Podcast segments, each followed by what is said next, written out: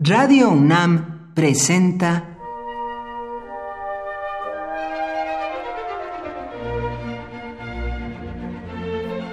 Cuaderno de los Espíritus y de las Pinturas por Otto Cázares.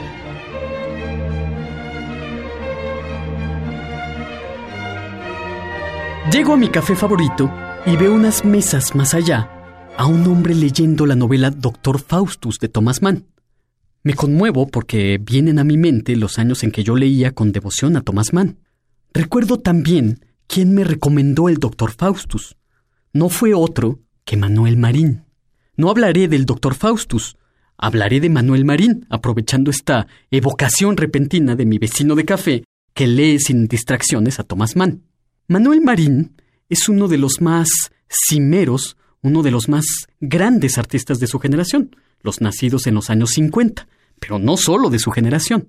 Manuel Marín es una especie de rara mezcla entre el poeta Eduard Lear y Werner von Braun, es decir, una mente poética, humorosa, rayana en el absurdo, mezclada con la mente rigurosa de un científico aeroespacial. Agregue también un poquitín de Woody Allen y de la inventiva incansable de E.T.A. Hoffman y obtendrá a Manuel Marín. Quien le conozca sabrá que a cualquier cosa que se le pregunte, Manuel Marín responde de tres maneras. Una que acepta y abraza tu pregunta, otra que la refuta y otra que la sintetiza.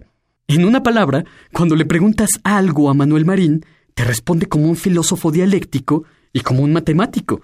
Responde como una efigie llena de sentidos, a veces oscuros, a veces claridosos. El periplo vital de Manuel Marín ha sido fecundo en la década de los 70, perteneció al grupo Marzo, que investigaba en el más puro conceptualismo actividades desplazadas de los formatos y soportes más tradicionales. Hacía happenings, performances, intervenciones en el plano social, etc. Después fue pintor. Sigue siéndolo, aunque no pinte. Quizás nunca sea más pintor que cuando no pinta. También es escultor, siempre dibujante y siempre escritor de libros. Ha escrito e ilustrado libros infantiles. Ha publicado cinco admirables libros teóricos que por la extensión de esta cápsula no puedo desarrollar aquí.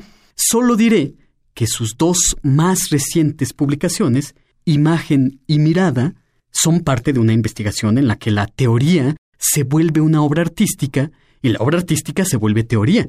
Resultan estos libros que he citado, Imagen y Mirada, tan enciclopédicos tan eruditos que son lecturas necesarias para cualquier artista o historiador del arte, aunque pueden ser leídos por lectores curiosos. Como Manuel Marín no es un académico sino un artista, le gusta unir y encontrar relaciones más que desunir y encontrar diferencias.